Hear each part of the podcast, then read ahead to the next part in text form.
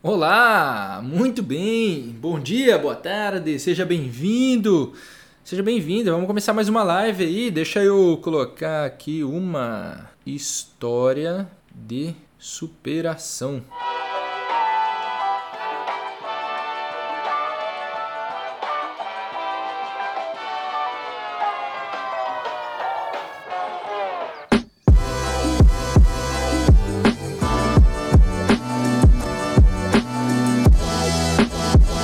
Tema da live de hoje, esse é o título. Vamos colocar esse negócio aqui, fixar comentário. É muito bom te ver aqui mais uma vez, ou pela primeira vez. Espero que não pela última vez. é, bom, enquanto vocês vão entrando aí, você que está chegando aí, seja bem-vindo para mais uma das nossas lives das 12 aí.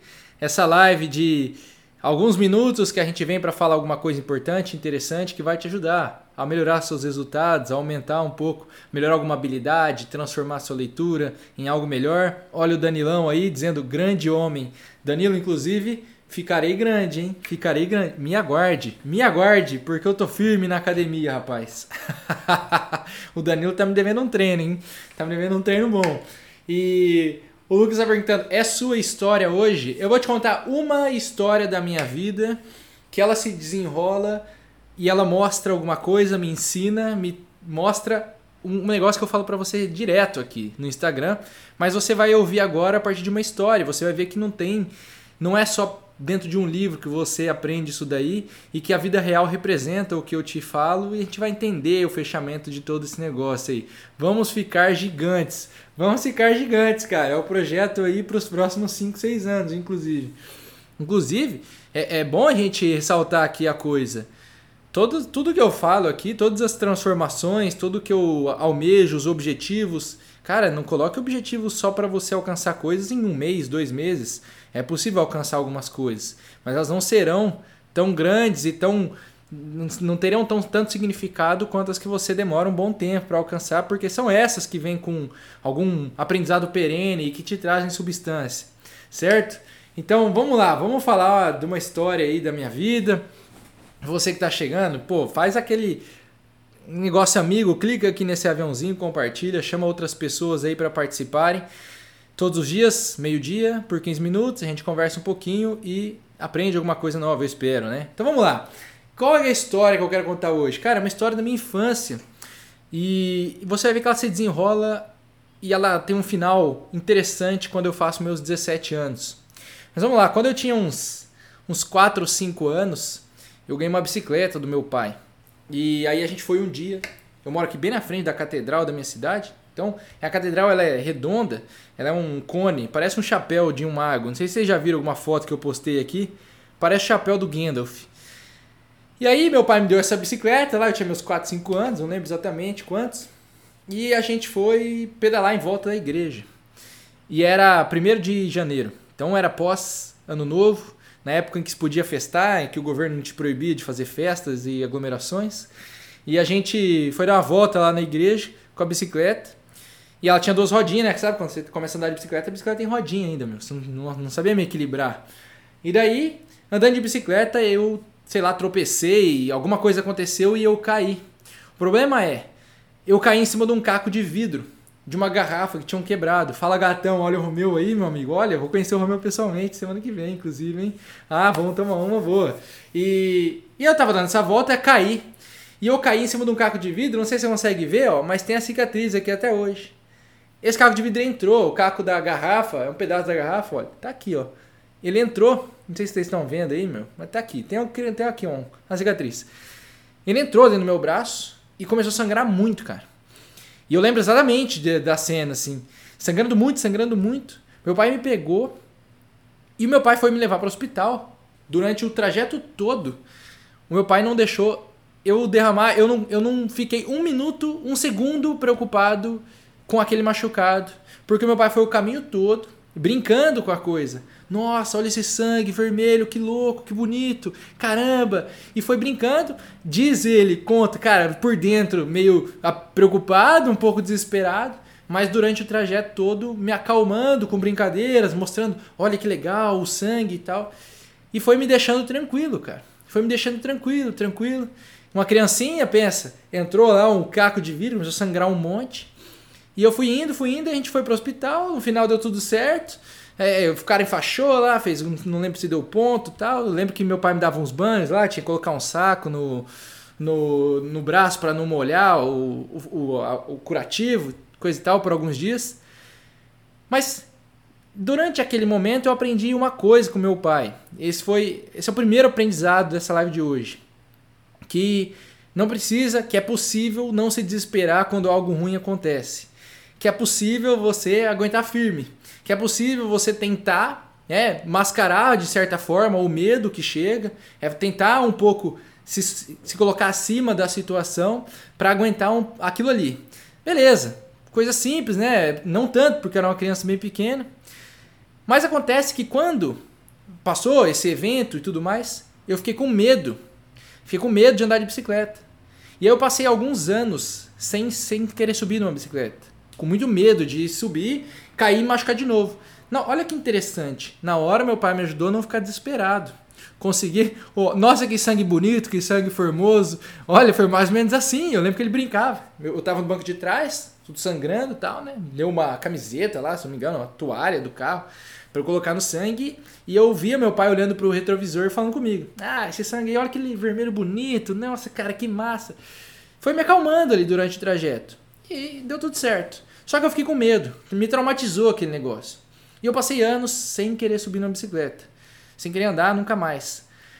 Até que uma amiga minha de infância, ela começou a me ensinar a coisa. Um dia na casa dela, ela era minha vizinha e estudava comigo na mesma sala que eu no colégio, inclusive. E ela começou a me ensinar a andar de bicicleta. Ela me ensinou, ela começou a me ensinar a superar o medo que eu tinha. Ela começou a fazer junto comigo. Ela me ajudava, ela fazia, ela pedalava, ela mostrava como fazia. Essa minha amiga é o segundo aprendizado da coisa. Ela foi comigo até que eu conseguisse andar sozinho e sem rodinha de bicicleta.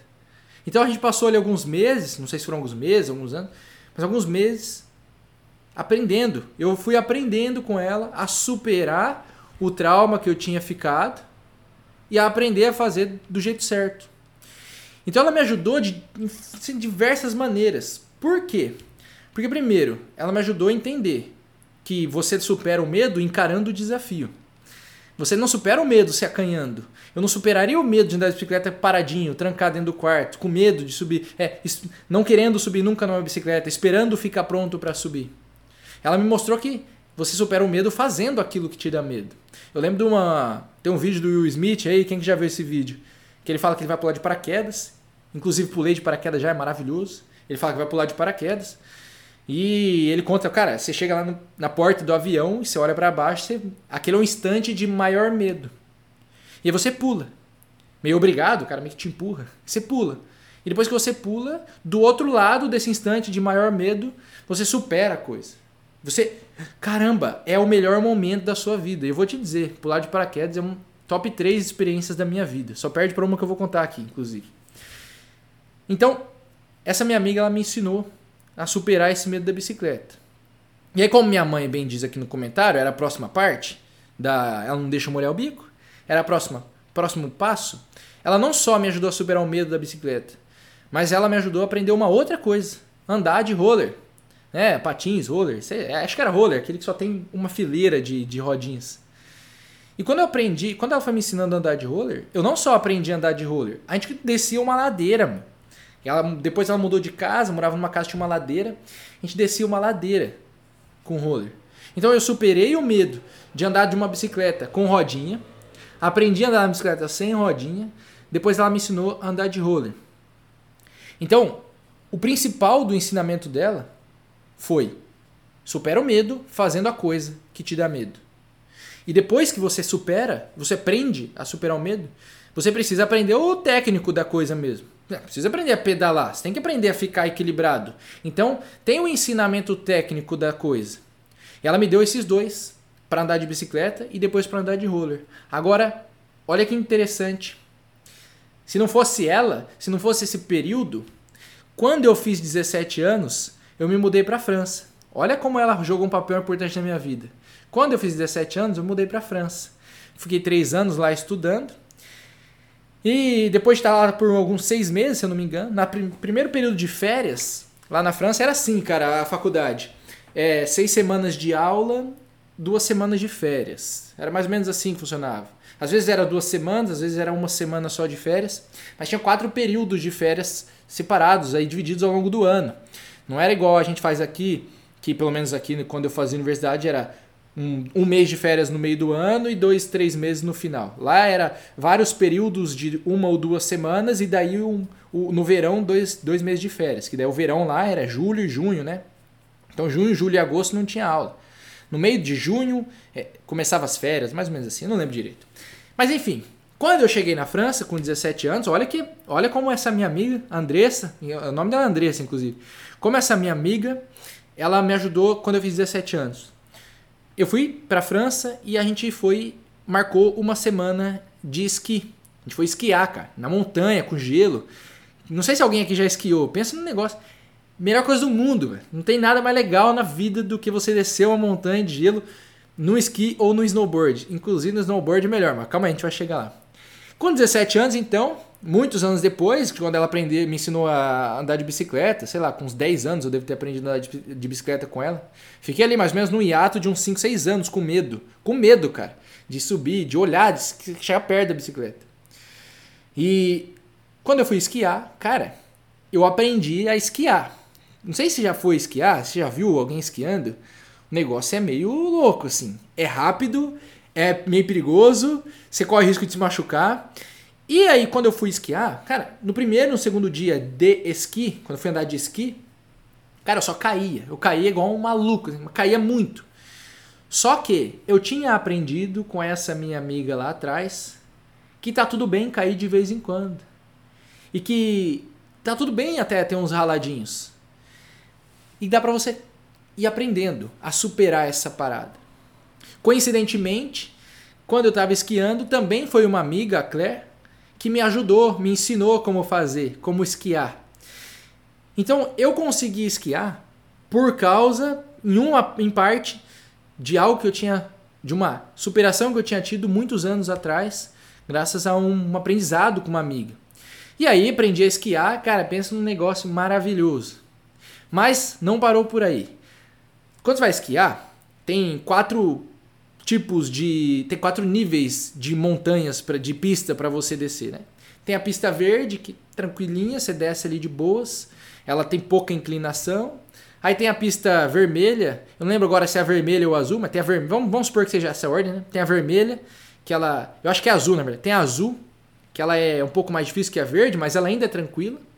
Aí tem a vermelha, que a vermelha, cara, já é um negócio desafiador, assim. Você vê é um negócio tenso.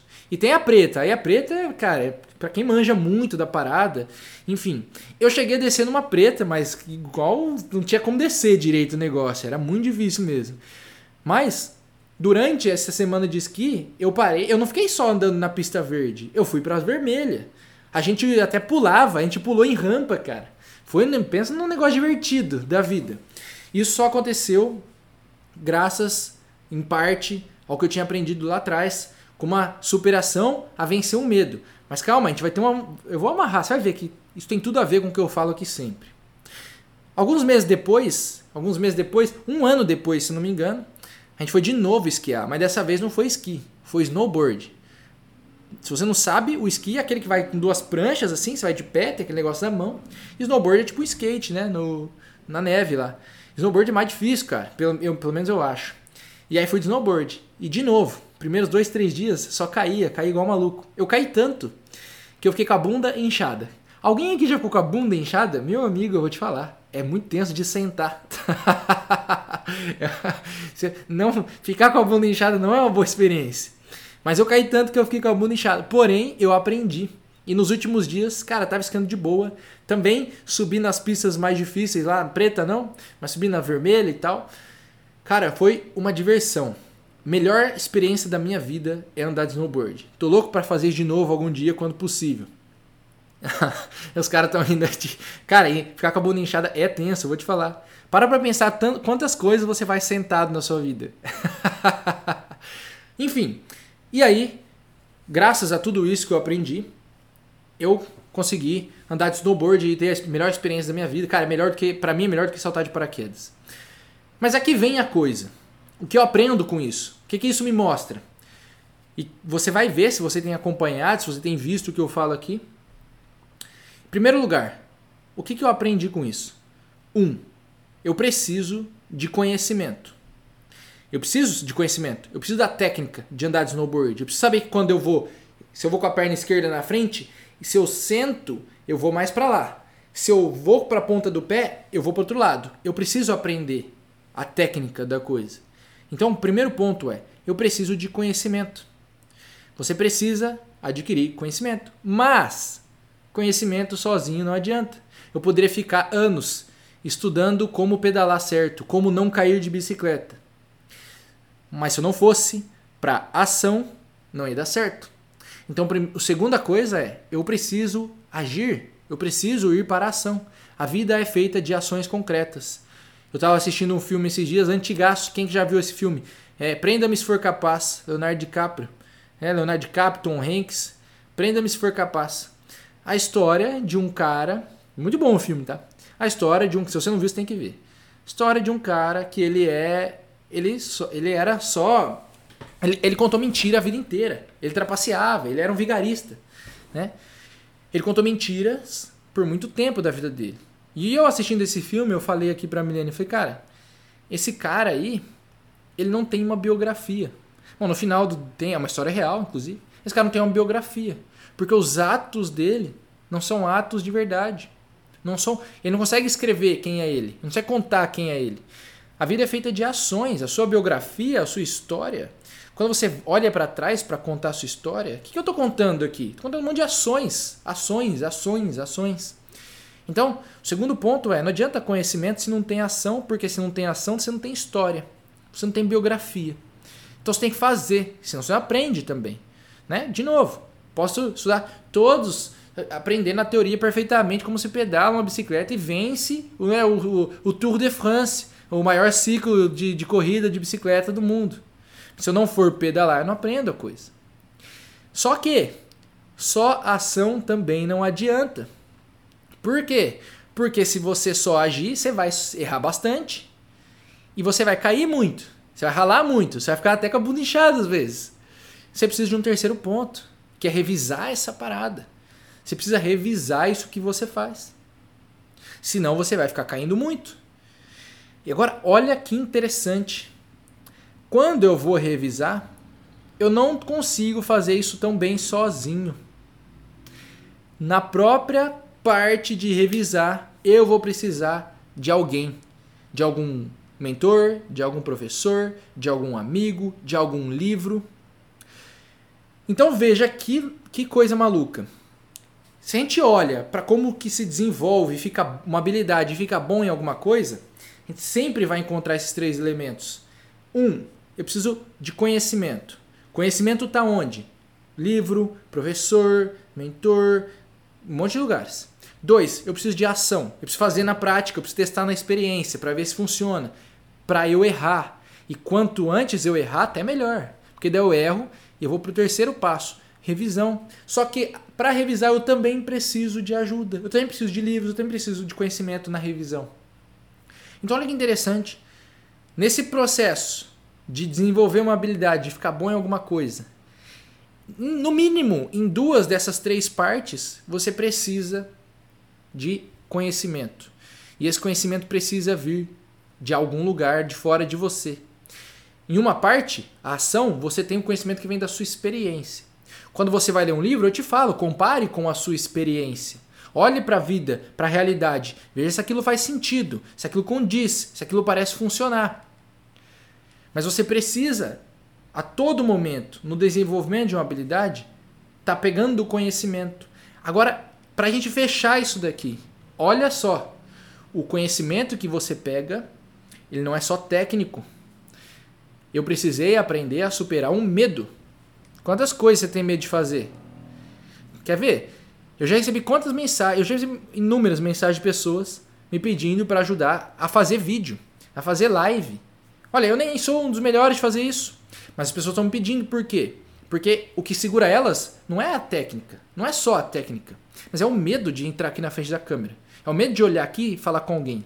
Então, quantas coisas a gente deixa de fazer na vida por causa de medo?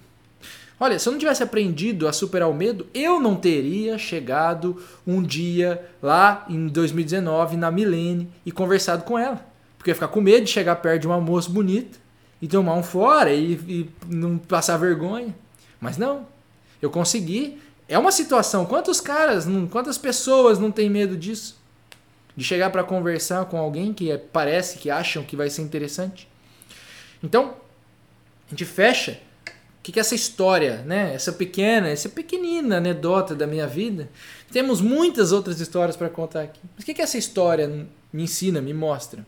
Ora, eu preciso sim seguir, ter esses três elementos dentro do desenvolvimento de uma habilidade: a aquisição do conhecimento, a prática da coisa, a ação e a revisão disso. E sempre eu vou precisar, cara, não tem como. Não adianta você achar que você vai fazer sozinho, cara.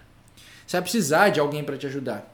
Muitas vezes essa ajuda está dentro de um livro, é um professor ausente, que ele está te ensinando através do que ele escreveu. Mas muitas outras vezes é alguém que está presente. Você precisa de alguém presente ali para te ajudar.